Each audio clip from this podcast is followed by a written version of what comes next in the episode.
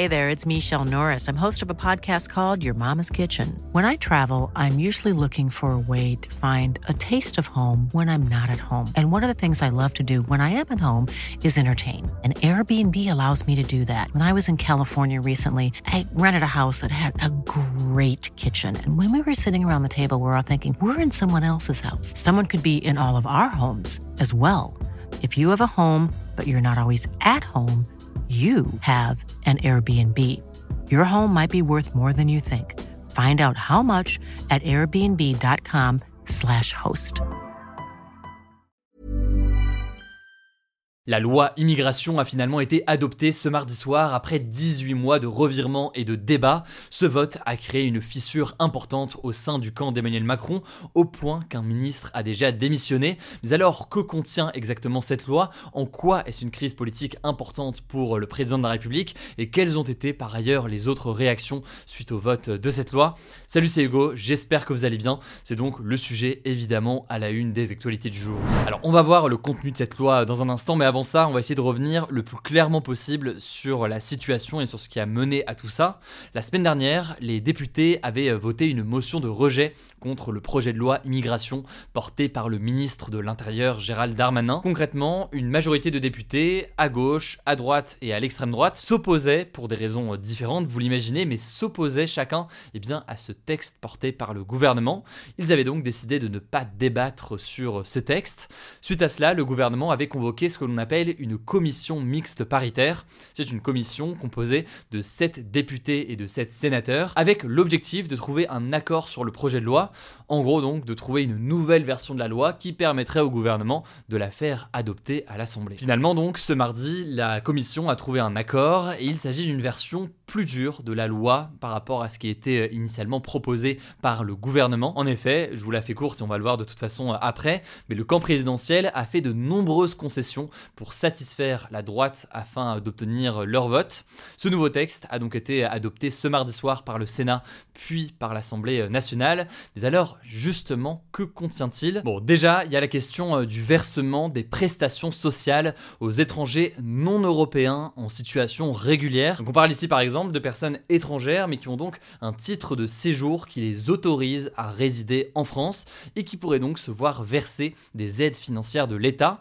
Ça comprend donc ici la question des allocations familiales ou encore la question de l'aide personnalisée au logement, autrement dit les APL. Pour comprendre, avant cette loi, au bout de 6 mois, eh bien, un étranger en situation régulière les obtenait, mais désormais, avec cette loi, eh bien, ce sera beaucoup plus dur d'obtenir ces aides. Par exemple, pour les allocations familiales, les étrangers qui ne travaillent pas devront attendre 5 ans, et ceux qui travaillent devront attendre désormais 30 mois, donc 2 ans et demi. Encore une fois, 5 ans et 30 mois par rapport à 6 mois jusqu'ici. Par ailleurs, pour les APL, elles ne pourront être touchées qu'au bout de 5 ans en France pour les immigrés qui ne travaillent pas euh, mais dès trois mois pour ceux qui travaillent. Alors certains estiment que euh, ces mesures ouvrent la porte à ce que l'on appelle la préférence nationale. C'est un concept qui est porté euh, historiquement par l'extrême droite et par Jean-Marie Le Pen dès les années 80 en France. J'en reparle juste après, mais la gauche a justement accusé le gouvernement de reprendre des dispositions du RN, tandis que le RN, de son côté, se félicite de cette mesure. Y a noté au passage, juste sur ce premier point qu'on vient d'évoquer, que ces nouvelles restrictions ne s'appliquent pas aux étudiants étrangers. Alors il y a aussi la question de l'AME, donc c'est l'aide médicale d'État. En gros, l'aide médicale d'État, c'est ce qui permet aux étrangers en situation irrégulière de pouvoir tout de même être pris en charge pour des soins de santé s'ils sont euh, présents depuis au moins trois mois sur le territoire. Les médecins jugeaient cela essentiel pour euh, venir en aide à ceux dans le besoin, mais la droite et l'extrême droite aussi voulaient sa suppression ou alors son remplacement par l'AMU. L'AMU, en fait, c'est un dispositif qui ne prend en charge que les situations jugées urgentes. Alors pour faire passer le texte auprès de la droite et donc obtenir leur vote, la Première ministre Elisabeth Borne a promis ce lundi de présenter une réforme de l'aide médicale d'État début 2024. Autrement dit donc, il y aura des modifications à cette aide médicale d'État, tout en précisant, je cite, qu'il n'est pas question de supprimer l'AME, toujours donc selon euh, Elisabeth Borne. On verra donc ce qu'il en est. Sur le sujet maintenant de la régularisation des sans-papiers, le texte initial prévoyait de régulariser automatiquement les travailleurs clandestins qui exercent dans des métiers dits en tension, donc des métiers comme par exemple le secteur du bâtiment. Finalement, cette mesure a été rejetée. Désormais, ce seront euh, les préfets qui auront le pouvoir d'accorder ou non un titre de séjour euh, d'un an. Ils seront donc délivrés au cas par cas à condition d'avoir euh, résidé en France pendant au moins 3 ans et d'avoir travaillé au moins 12 mois sur les derniers 24 mois. La loi prévoit aussi le rétablissement de ce qu'il s'appelle le délit de séjour irrégulier. C'est en fait une revendication importante de la droite. En gros, les personnes en situation irrégulière, donc qui n'ont pas de titre de séjour pour résider en France, else pourront euh, ou devront potentiellement euh, payer euh, une amende. Autre point important qu'on peut noter, c'est les conditions du regroupement familial qui seront durcies. Le regroupement familial, c'est un processus qui permet aux membres d'une famille de se réunir dans un pays où l'un d'entre eux réside déjà légalement. Alors maintenant, pour formuler une demande, il faudra résider en France depuis au moins 24 mois au lieu de 18. Donc typiquement, si vous voulez que un membre de votre famille vous rejoigne en France, il faudra résider en France depuis au moins 24 mois. Mais il faudra aussi montrer, je cite, que l'on dispose de ressources, je cite, stables, régulières et suffisantes. Autrement dit, donc pour accueillir cette nouvelle personne. Il faudra enfin avoir un conjoint d'au moins 21 ans et non plus 18 euh, ans. Autre mesure euh, que l'on peut noter, le Parlement, donc euh, l'Assemblée nationale et le Sénat, fixeront des quotas migratoires pour 3 ans, donc un nombre d'étrangers autorisés à s'installer en France en dehors des demandeurs d'asile, donc en dehors de ceux qui fuient un pays en guerre par exemple. Il y aura par ailleurs un débat tous les ans sur l'immigration au Parlement, mais on peut noter déjà que ces mesures sur les quotas migratoires pourraient être supprimées avec la version définitive du texte. En effet, le Conseil constitutionnel pourrait euh, les juger contraires à la Constitution. On en reparle juste après. Autre élément euh, que l'on peut noter dans cette loi, c'est la facilitation de l'expulsion des étrangers ayant été condamnés pour des crimes ou des délits punis euh, de 3 ans ou plus. Et par ailleurs, ce qu'on peut noter, c'est concernant les binationaux, donc ceux qui ont deux nationalités, et eh bien les binationaux qui sont condamnés pour homicide volontaire contre une personne dépositaire de l'autorité publique, par exemple donc contre un policier, et eh bien pourront perdre leur nationalité française. C'est ce que l'on appelle donc une déchéance de nationalité dans ce cas. Avec euh, cette loi, on peut noter que la droite a aussi euh, obtenu l'instauration, sauf dans certains cas particuliers, mais d'une caution à déposer par euh, les étudiants qui demandent un titre de séjour étudiant, autrement dit donc des personnes qui viennent en France pour étudier. Par ailleurs, ce titre de séjour étudiant sera conditionné, je cite, au caractère sérieux des études. Alors sur ces deux points, que ce soit la question de la caution que devront verser les étudiants étrangers ou alors sur cette question de titre de séjour avec ces conditions euh, qui sont mises. 18 présidents d'université, comme le président d'Aix-Marseille Université ou encore la présidente de la Sorbonne, mais aussi d'ailleurs dans un autre communiqué, les administrations notamment euh, de l'école de commerce HEC euh, Paris ont déclaré que tout cela mettait, je cite, gravement en danger la stratégie d'attractivité de l'enseignement supérieur et de la recherche française. On abordera ce sujet plus en détail cette semaine. Enfin, on peut noter que le droit du sol est remis en cause, en tout cas dans sa forme actuelle. En fait, quand un enfant est né en France mais de parents étrangers, eh il obtient automatiquement la nationalité française à l'âge de 18 ans. C'est ce que l'on appelle le droit du sol.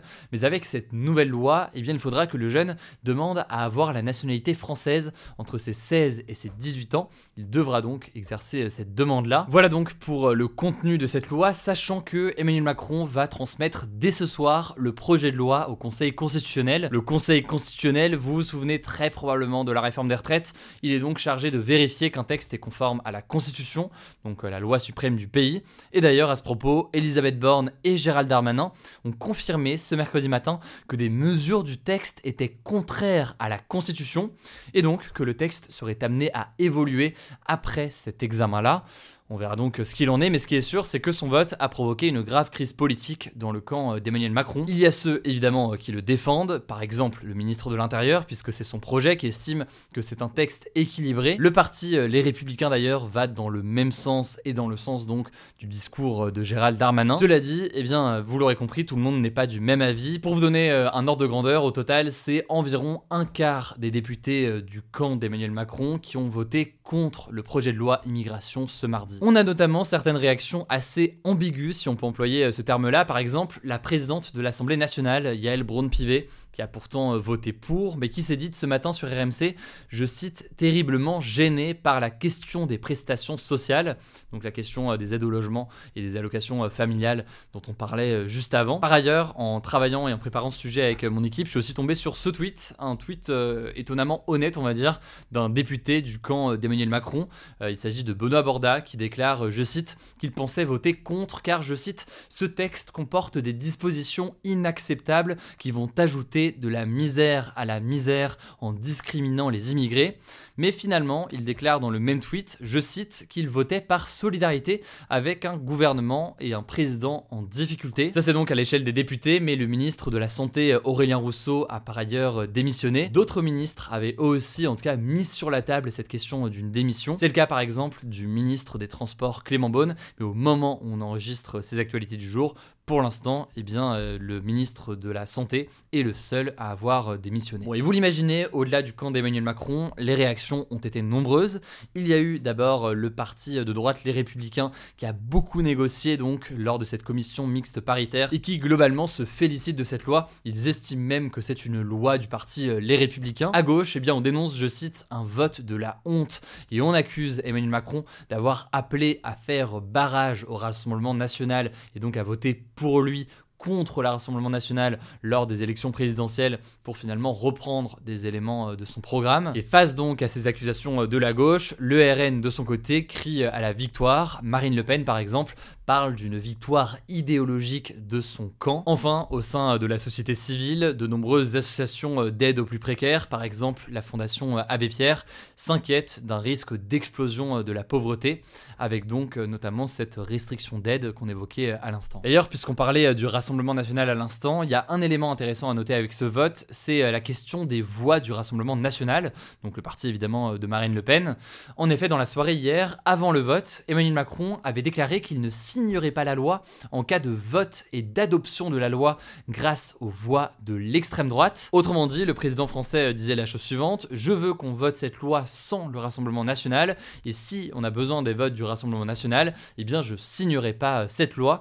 L'objectif étant donc, avant ce vote, d'essayer de satisfaire l'aile gauche de son camp. Alors là-dessus, je vais essayer de l'expliquer euh, le plus clairement possible, mais euh, le ministre de l'Intérieur Gérald Darmanin estime que son texte n'a pas eu besoin des voix du RN pour être adopté, puisqu'il y a eu 349 voix pour et 186 contre, et si on enlève les voix pour du Rassemblement national, et eh bien, et que donc le Rassemblement national s'abstient, et eh bien, il y a tout de même une majorité pour euh, cette loi. Mais là où le mode de calcul peut être différent, c'est que si on imagine que le Rassemblement national et que les députés du Rassemblement national avaient voté contre plutôt qu'une abstention en cas d'opposition donc au texte, eh bien en l'occurrence, selon les différents calculs, le texte en question ne serait pas passé. Autrement dit, il y a donc un débat sur le fait que le gouvernement ait eu ou non besoin des voix du RN. Bon, j'espère que j'ai été clair sur cette histoire de mode de calcul. En tout cas, Emmanuel Macron a pris la parole ce soir dans l'émission C'est à vous sur France 5. Il estime que le texte ne reprend pas les positions du Rassemblement national il affirme que c'est, je cite, un bouclier qui nous manquait. Il a aussi cependant euh, affirmé être opposé à la caution qui est nécessaire désormais pour les étudiants étrangers. On verra donc si tout cela évolue. Je vous laisse avec Blanche pour les actualités en bref et je reviens juste après. Merci Hugo et bonjour à tous. On commence avec cette actu.